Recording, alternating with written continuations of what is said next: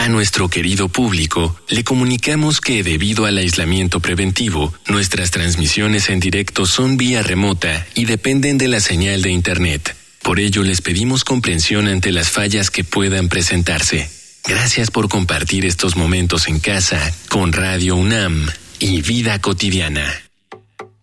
Radio UNAM y la Escuela Nacional de Trabajo Social presentan una serie interminable de causas y consecuencias. De cómo y por qué es. De problemas y soluciones. Eso es la vida. Vida cotidiana. Sociedad en movimiento.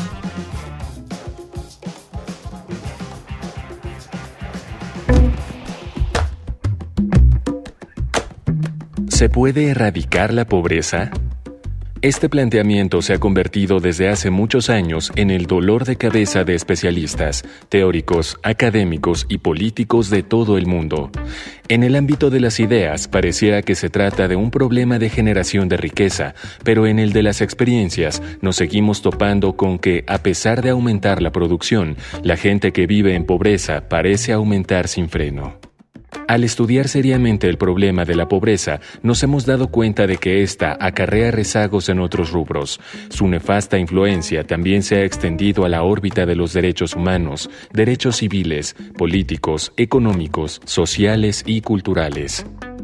Para ayudarnos a contestar esta pregunta, en esta emisión de Vida Cotidiana, Sociedad en Movimiento, tendremos la participación de la doctora María del Rosario Silva Arciniega, licenciada en Trabajo Social por la NTS de la UNAM, maestría y doctorado en Psicología Social por la Facultad de Psicología de la UNAM y profesora de tiempo completo de la Escuela Nacional de Trabajo Social de la UNAM.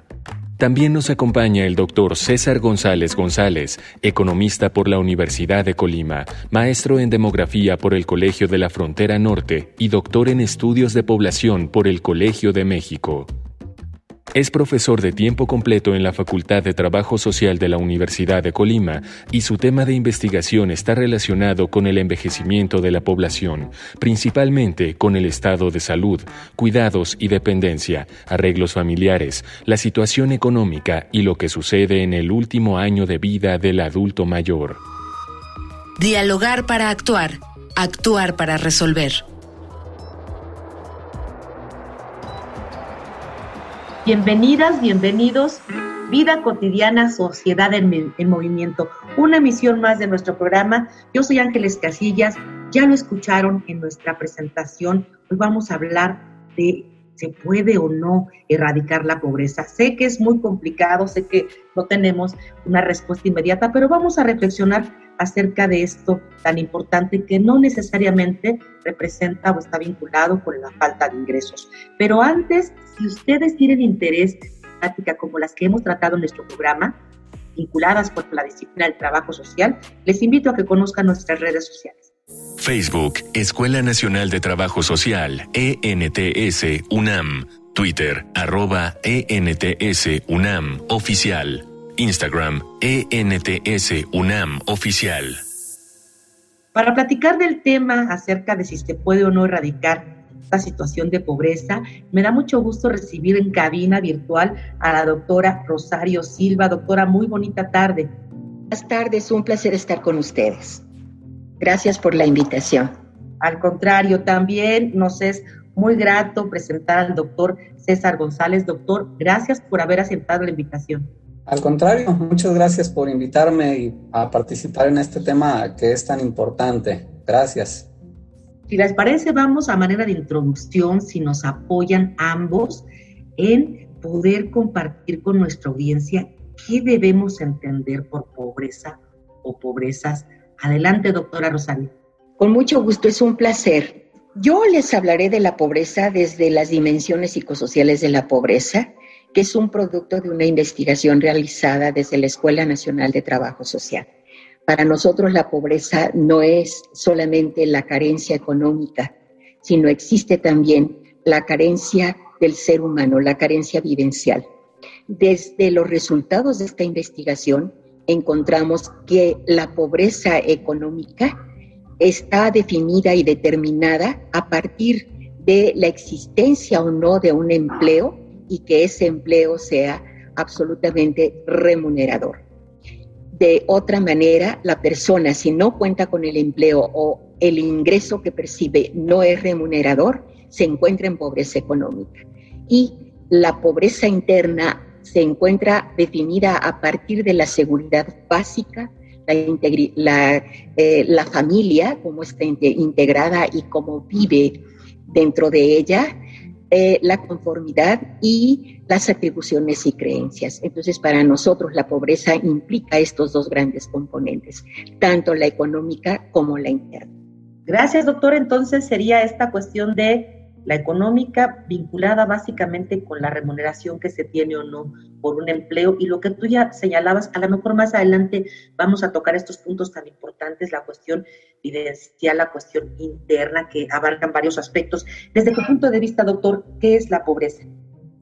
Ah, gracias. Y justo en, en, el mismo sentido de la doctora María del Rosario, a nivel internacional, eh, generalmente se ha medido la pobreza a través de eh, dos grandes perspectivas, una la económica y ahora la multidimensional. La económica que tiene que ver con, con un límite, con una línea de pobreza que está en función de la cantidad de dinero que tiene una persona para vivir en un día. Entonces la ONU, por ejemplo, considera que una persona vive en pobreza extrema y aquí estoy haciendo dos definiciones. Una es la pobreza extrema y otra la, la moderada.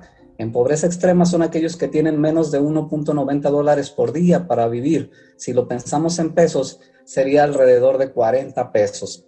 Pero se menciona pues también, así como lo, van a, lo dicen al inicio del programa, que la pobreza va más allá de la falta de ingresos y los recursos para garantizar medios de vida sostenibles.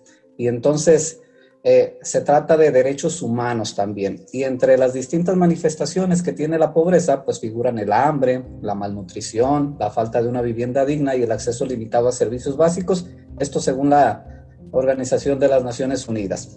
Y entonces en México, eh, voy muy rápido, Coneval ha estado midiendo la pobreza y justamente desde este nivel multidimensional. Eh, tiene seis carencias sociales en las que se incluye rezago educativo, acceso a servicios de salud, acceso a la seguridad social, calidad y espacios de vivienda, servicios básicos en la vivienda y acceso a, la alimentación. Y entonces podemos pensar que la pobreza justamente tiene todas esas dimensiones y no solamente podemos circunscribirnos a la cuestión económica, que de ahí derivan muchas más otras cosas, pero que es importante entonces entender que hay diferentes definiciones de pobreza. Gracias en ambos estas, estas dimensiones, pues obviamente considerando todos los, rubros, ¿no? Lo educativo, salud, el acceso a los servicios, la alimentación, eh, las oportunidades que se tienen que dar para, gozar plenamente nuestros derechos, pues el panorama para nuestro país pues no es tan, tan alentador. Este, doctora, desde tu punto de vista, México se caracteriza por ser un país en estas condiciones que nos están dimensiones, que está en pobreza, que está en pobreza extrema? Sí, por supuesto que sí. México es un país que en este momento padece de una carencia de trabajo formal remunerado que pueda atender a la seguridad social y a los servicios de salud para su población eh, tremenda definitivamente México es un país pobre. ¿Qué están haciendo nuestros pobres? Están incursionando en lo que es la informalidad. Eh, más del 50% de eh, la población económicamente activa está dentro de esa eh, situación de trabajo informal. Y además, si, sumamos a ellos los más de 35 millones de, emigrantes en los Estados Unidos, nos percatamos que México no tiene posibilidad de, de, sufragar, de, darle, eh, de proporcionar todo el bienestar que cada uno de los mexicanos debiera vivir y sentir.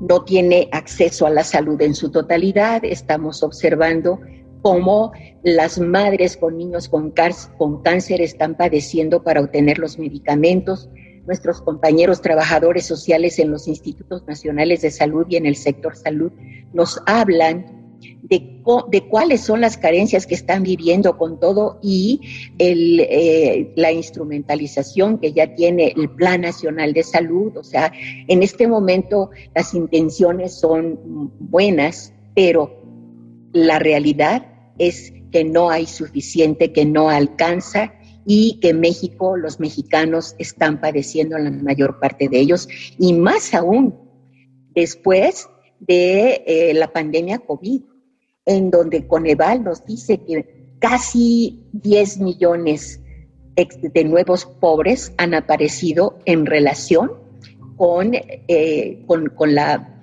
con la pandemia de COVID que obligó a la mayor parte de personas a quedar en casa. Y esto, bueno, repercute sobre todo en aquellos que no son asalariados y que tienen que salir a buscar el alimento día a día. Por supuesto que sí, esta situación de emergencia sanitaria, ya lo señalabas, doctora, ha, incrementado en mucho, ¿no? Las pocas posibilidades que ya se tenían, pues ahora las ha mermado. Vamos a, preguntarle al, doctor César, pero antes quiero invitarles para abonar un poquito más con datos que tienen que ver con la situación de pobreza en México a una infografía social. Uno de los más grandes retos de todas las sociedades en el mundo entero es acabar con la pobreza. Por muy utópico que esto parezca, la ONU se ha dado a la tarea de promover acciones y políticas enfocadas en concientizar a la población mundial sobre la importancia de esta lucha. Para los estándares de Naciones Unidas, la pobreza va más allá de la falta de medios para garantizar y sostener los recursos vitales. También es un problema de derechos civiles, políticos, económicos, sociales y culturales, generando situaciones sociales donde no se puede garantizar la igualdad de todas las personas.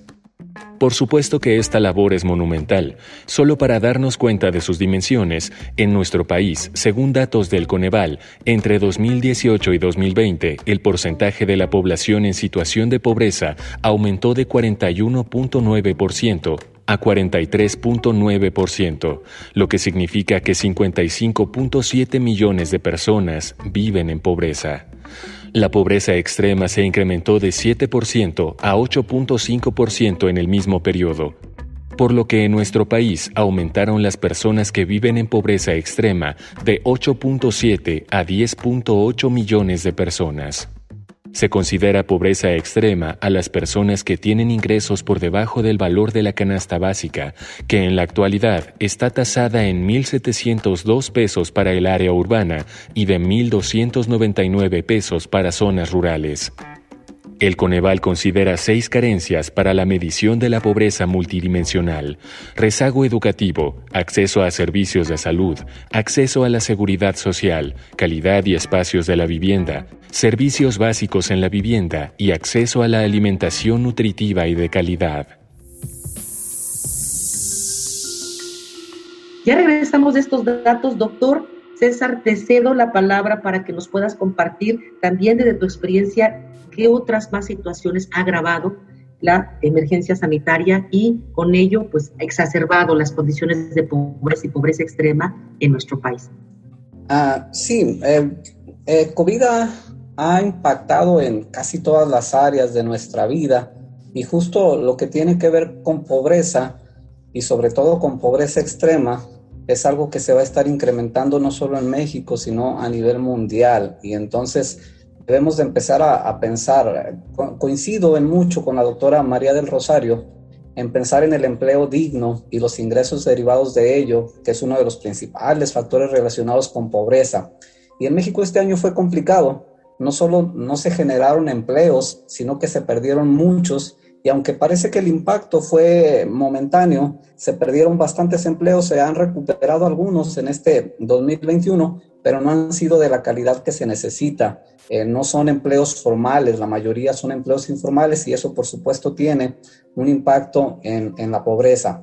La educación, ese es otro de los que hemos estado mencionando, aunque con mediación tecnológica se vio tremendamente afectada.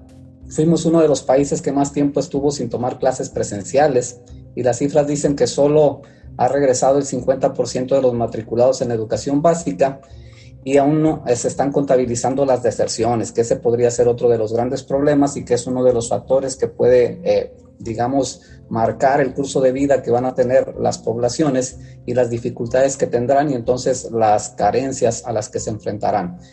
Y eh, esto afecta, y quiero hacer como un énfasis, más a mujeres y a niñas, que sin duda son quienes más han sufrido el impacto de la pandemia. Las mamás, por ejemplo, han tenido que dejar de trabajar para cuidar y apoyar en tareas escolares y quizás no regresen a trabajar.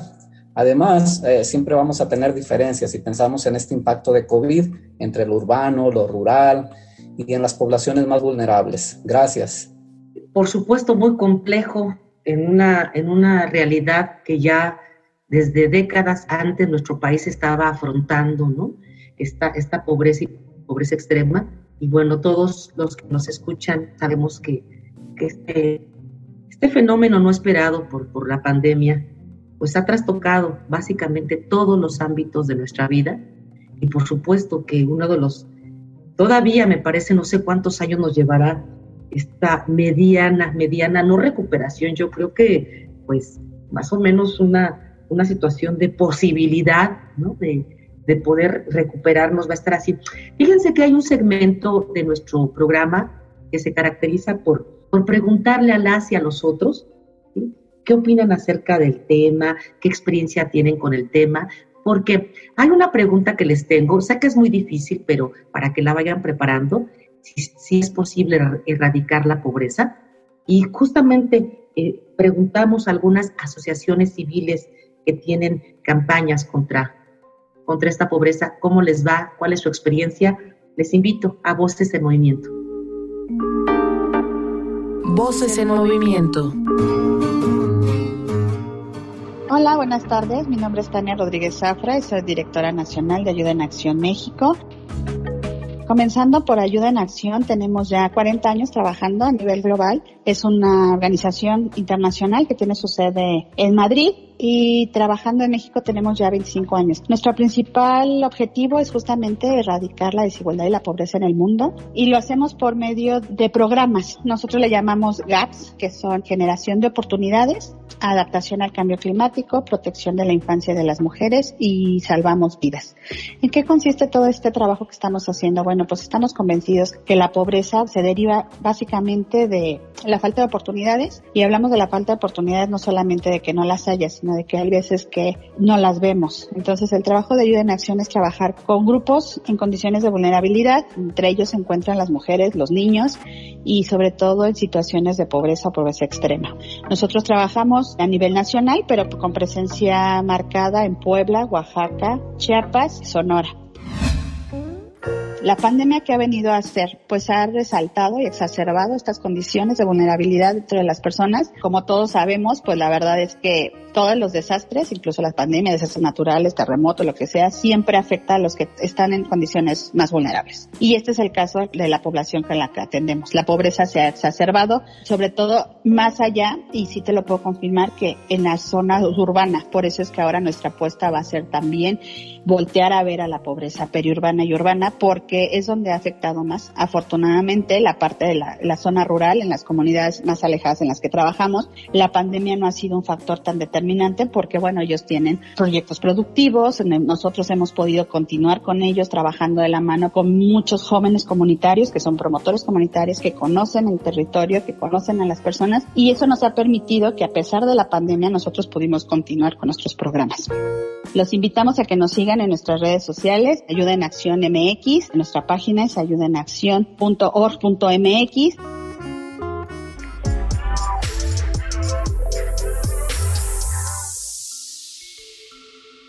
Esa es la experiencia de estas asociaciones civiles, pero pues también es importante conocer la voz de nuestros invitados, las personas que están acompañándonos en el tema.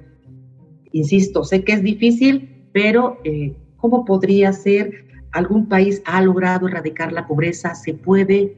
es una aspiración, una, utopía. Adelante, doctor. Gracias. Eh, la respuesta directa es sí.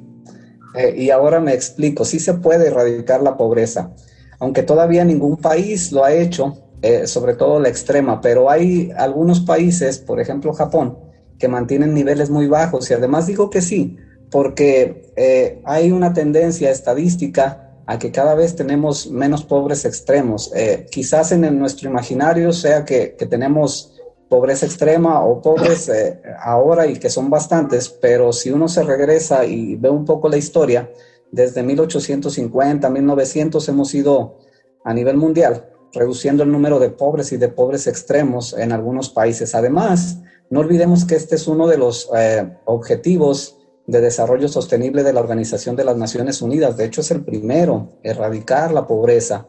Y entonces, eh, en países como México, eh, hemos logrado disminuir la pobreza, pero tenemos estos vaivenes. Por ejemplo, mencionábamos hace un rato COVID, en donde no nos permite disminuir esa pobreza. De hecho, sí se ha ido disminuyendo constantemente, pero, pero no logramos erradicarla. Y entonces más bien deberíamos de pensar en cómo se han logrado disminuir los niveles de pobreza. Pensemos en esos países europeos, en Japón, en algunos asiáticos, los tigres asiáticos han ido disminuyendo.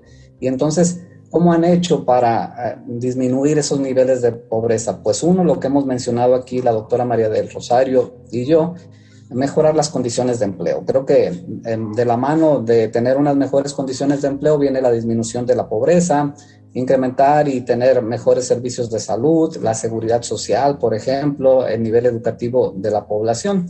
Sé que en un país como México no es sencillo, eh, ya que el crecimiento económico debería ser el principal factor en la reducción de la pobreza y no hemos sido constantes en mantener ese crecimiento sostenido. Gracias. No hemos sido constantes y de los avances que se tenían, por supuesto, este año y medio casi ya que llevamos en, pandemia, pues por supuesto que ha hecho que, que no solamente no se mejoren las condiciones de empleo, como lo señalabas, doctor, sino que haya menos empleos. Doctora Rosario Sirva, desde tu punto de vista, ¿es posible erradicar la pobreza? En México yo lo veo muy difícil y en el mundo también. Actualmente se está pugnando por la automatización del trabajo en donde antes había una cantidad impresionante de, posibles trabajadores, vemos que las máquinas, que las computadoras que eh, están sustituyendo al hombre. Simplemente vas a un centro comercial y en donde antes había casetas de cobro, donde había personas cobrándote y eh, dándote el acceso a un estacionamiento, ahora son máquinas.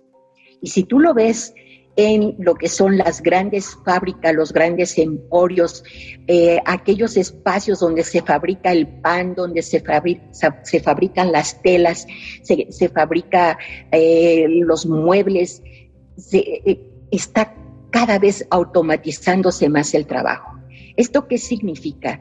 Que esto de pronto pareciera que el destino nos alcanza y que incluso los profesores podrían ser sustituidos por programas y paquetes específicos para enseñar a las personas.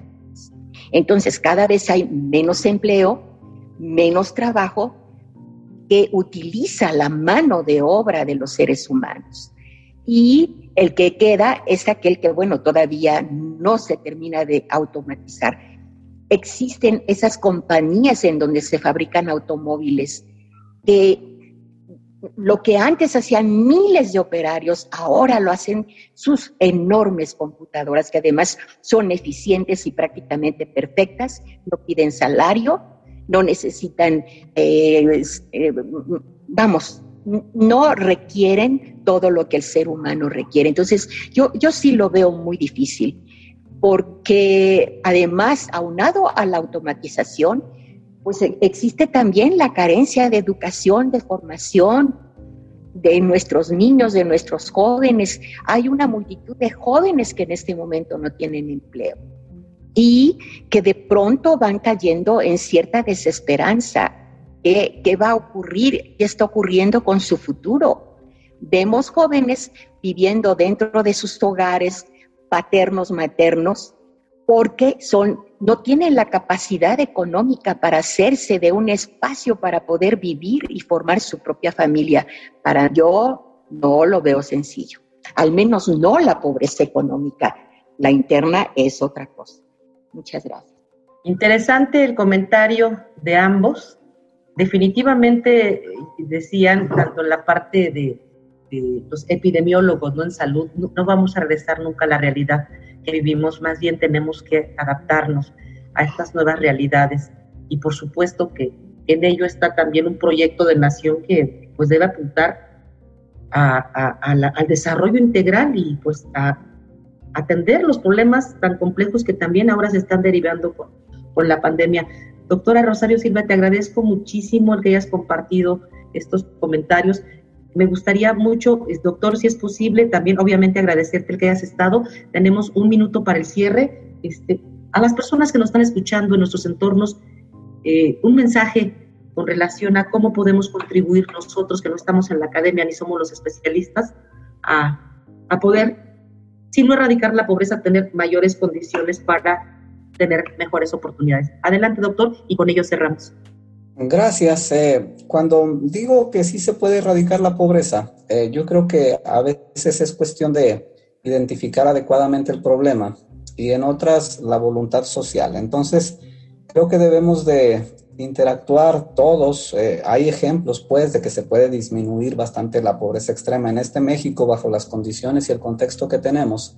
Eh, no permite, yo creo que en décadas, eh, quizás un poco más, más de cinco décadas, no podremos disminuir tanto pobreza extrema. Primero necesitamos eh, mejores empleos y mejor educación. Entonces, los que no somos especialistas, creo que debemos de pensar en, en este desarrollo comunitario, en este desarrollo de la sociedad, en que mientras esté bien el de enfrente, estaré bien yo también. Entonces, siendo este un espacio para trabajadores sociales y para trabajadoras sociales, yo creo que, nos hace falta un poco de sensibilidad incluso ante la pobreza, disminuir desigualdades, apoyarnos unos a otros, desarrollar estrategias eh, para que los individuos, las familias y las comunidades tengan mejores condiciones y un bienestar económico, personal, espiritual y todo lo que se requiera para poder hacerlo. Entonces, ese es como los que no somos especialistas o los que no son especialistas en términos de pobreza que podrían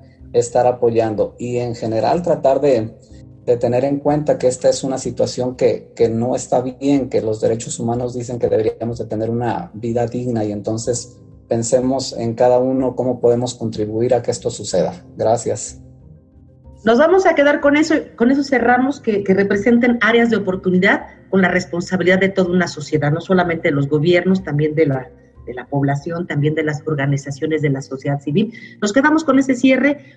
Agradezco nuevamente que hayan estado con nosotros, doctora Rosario Silva, doctor César, muchísimas gracias. Por supuesto, quiero agradecer a quienes hacen posible nuestro programa en producción Miguel Alvarado, en la información Carolina Cortés, Ana Luisa Medina, Carla Tobar, la coordinación de Jimena Camacho, en especial a quienes nos sintonizaron desde que empezó el programa hasta que terminó. Yo soy Ángeles Casillas, confío en que podamos coincidir el próximo viernes. Hagan un excelente fin de semana. Vida cotidiana es una coproducción entre Radio UNAM y la Escuela Nacional de Trabajo Social.